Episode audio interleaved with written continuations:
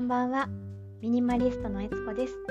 残したいものを残しているのでゆるいミニマリストです。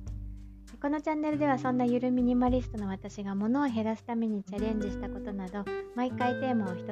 決めてご紹介しています。捨てたいのになかなか捨てられないというそんなあなたのお役に立てれば嬉しいです。もしよろしければどうぞ最後までお聴きください。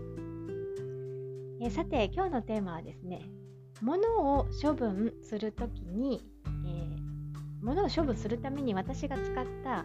売る方法、まあ、売る方法っていうか、まあ、あのサービスですね。いろんな今、えー、売るためのサービスたくさんあるので、えー、どれを使っていたのか結構ね数えたらいろいろあったんですよ。でしかもちゃんと使い分けをしてたんですよね。なのでちょっとその、こういう方法をこんな使い分けしてましたっていうことをお話ししたいと思います。えー、数えてみたら7つありましてまず1つ目がですねメルカリです、えー、一番利用率が高いのがやっぱりメルカリで理由としてはおそらく使い方に関する情報が多いからじゃないかなって思います。わからないことがあった時にすぐにネットで調べられますしコツの書かれた本だってたくさん出てますよね。でやってる友人も多いので困った時にすぐ聞けますからこの辺が使い続けてる理由かもしれないです、まあ、でもよく考えたらですねもう一個あの、えー、フリマアプリってラクマがあるじゃないですか。メルカリもラクマも見た目違いますけどもやってることはほぼ同じなので、えー、じゃあ私あの何を使い分けてたのかなと思ったらそういえばですね使わないコンタクトレンズのケースがありましてえー、ケア用品買った時におまけでついてたんですけど使わないのででもゴミにするのもったいないなと思ったので、えー、一番安い300円でしかまあ売れないだろうなと思ったんでじゃあメルカリかラクマでどっちにで出そうかなって思った時にできるだけ自分の手元に多くお金が残るようにしたいって思ったからラクマを使ったっていうことがありました。あの時はラクマの手数料は3.5%で普通郵便120円だったで169円の利益が出たんですね。でメルカリで出すとこれを手数料10%なので同じ普通郵便120円の送料を使ったとすると利益が150円になるんですよね。まあ今思えば19円程度でなんてせこいんだろう自分って思ったんですけどまあいやたかが19円されど19円お金大事だというふうに思って、まあ、そういう使い方をしていたと。でこの2つ目にあの使ってたそのラクマなんですけどね。ラクマ使い始めた当初はメルカリと両方に出してみたりっていうこともしてたんですけど管理がめんどくさくなってしまいましていつの間にかなんとなくメルカリばっかり使うようになってしまったと。でラクマは2021年の1月から販売手数料6%に上がったらしいんですけどそんなこと全然知らずに、えー、使っておりました。まあ1万円のものを売るとした時に、えー、同じものを1万円で売るとした時にですね手数料が違うと、まあ、メルカリだと1000円の手数料ラクマだと600円の手数料だから400円の差が出るんですよね。そこは大きいかなって思うんですけどまあ少しでも利益を上げたいっていうよりは早く手放したいっていう欲の方が大きかったので、まあ、ユーザー数の多い早く、えー、物が、えー、売れるメルカリに落ち着いているんじゃないかなと自分で思っております。はい、で、えー、3つ目、ヤフオクです。ヤフオクはですね、最近全く使ってないんですけれど、今から10年ぐらい前からあのまだメルカリがなかった頃に行こうと思って買っていたチケットがあったんですね。お台場にある大江戸温泉のチケットなんですけど、どうしても日程の都合がつかなくて、まあ、あの日日にちがね、あの有効期限が迫ってたのでもったいないなと思ってあじゃあちょっとヤフオク使ってみようかなと思って使い方を調べて頑張って出品したっていう記憶があります。ネットで物を売るなんて初めてだったんでねやたら緊張したのを覚えてますね。まあ、メルカリやラクマは女性ユーザーが多くて交渉次第で値段が下がっていくっていうことがありますがヤフオクは男性のユーザーが多くて、まあ、価値の上がりそうなものを出すと価格がどんどん上がっていくっていうことがありますから、まあ、メルカリやラクマを使うかもしくはヤフオクを使うかは出品するもの次第なんじゃないかなっていうふうに思っています。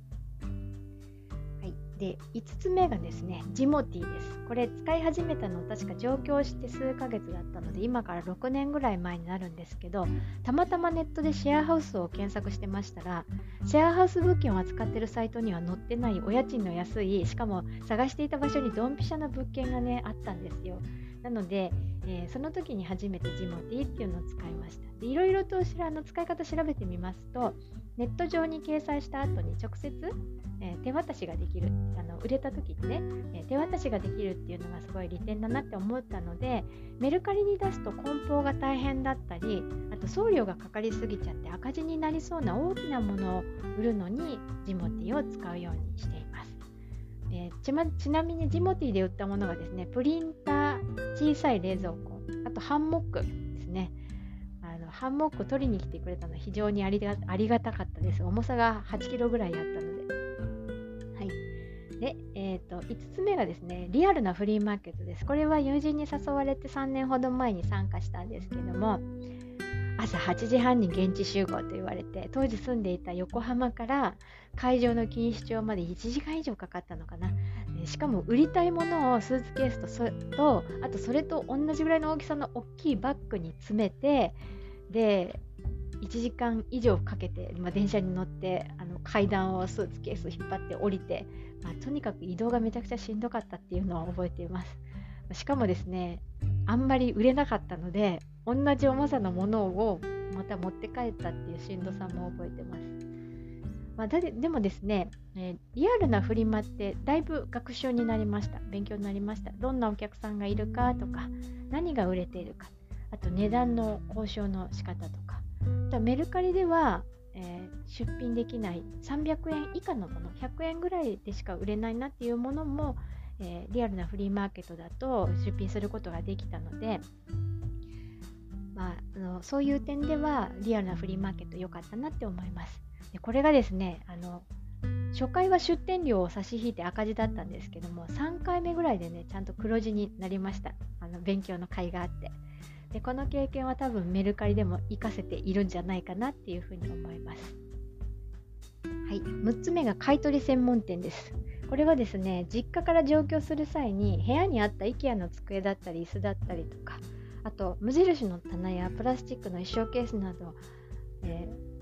ー、まあ、あのメルカリなんかで売るとこう梱包発送が大変そうなもの、えー、大きいものあと一気に複数の家具を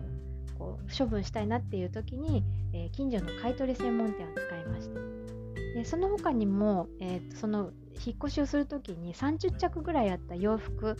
をまとめて引き取ってくれるところに持って行ったりっていうのがありました。ブランドのお洋服の場合は、まあ、1着ずつの方が高く売れるものありますのでそういったものは1着ずつの方がいいと思うんですけど、まあ、そういったものでないもの。で、えー、一気にこうたくさん、えー、売ってしまいたい。まとめて引き取ってくれるお店っていうのはそういう時は非常にありがたかったですね。あと買取専門店もう一つあの金券ショップがありますよねこれはあの未使用のテレホンカードと残量が8割ぐらい残ってるテレホンカードがずっと何十年も置いてあったんですけれども、まあ、金券ショップに売りに行けばいいんだとようやく売りに行った、え記憶がありますはい。最後、7つ目はちょっとこれ番外編になりますけれど、 mixi です。これは売るためのサービスではないですけれど、mixi の中にファン同士で、アーティストのファン同士でつながるコミュニティっていうのがあったんですよね。で、その中でどうしても行けなくなってしまったコンサートのチケットを、まあ、お互いに適正価格でやり取りをするっていう、そんなあのコミュニティの中の、え、掲示板がありました。で、これはですね、友達が行けなくなっちゃったっていう場合にその、え売り主の方と一緒にコンサートを楽しむっていうことがあったのでその辺はすごく良かったなって思います。でちなみにそんな理由で知り合った人とはあのたまたま同い同士っていう同い年っていうこともあって今でもお付き合いがあります。そういったところも、えー、ミクシーを使ってよかったなっていう感じ。今はねあのもうあの ID もパスワードも忘れてしまってミクシー全然使ってないんですけれどもまあそういったことで使った経験がございました。結局のところですねあのいろんな売り方あるんですけど人によって使いやすさ違うし持っているものも売りたいものも違うし捨てたいタイミングも違うのでどれがいいとか正解はなくって使ってるうちにじわじわとあ使い分けそういえばしてたんだなっていうふうなことを思いました。よくねメルカリがめんどくさいってあのおっしゃってる方聞くんですけれど私も慣れるまで写真撮って文章を考えて梱包して発送してのルーチがもうめちゃくちゃねめんどくさかったんですよ。慣れるまで本当に。なんですけどどのぐらいやったのかな、えー、1年ぐらい？12年ぐらいやって、えーあのあれですよ。梱包の動画をね YouTube で配信しちゃうぐらいね成長したんですよ、そんなこともありますのであの売り方いろいろありますが、何を使って売ろうかなって考えてる方はですねあのぜひ一つずつ今日ご紹介したものでもいいいいのでチャレンジをぜひしてみてください。はい、はい、ということで今日はですね物を処分するために私が使った売るための方法、まあ、サービスですね、えー、数えたら結構7つもありましてしかもちゃんと使い分けをしてましたよというお話でございましたさてこの配信、え週に1回としてたんですけれども週に3回ぐらいちょっとやってみようかなって思いましたので、え、1回目から3回目は水曜日に配信してたんですけれど、え、今日は金曜日今週は金曜日も配信してみましたえー、よかったらまた次回も聞いてください。ではまた次回の配信でお会いしましょう。ゆるミニマリストのえつこでした。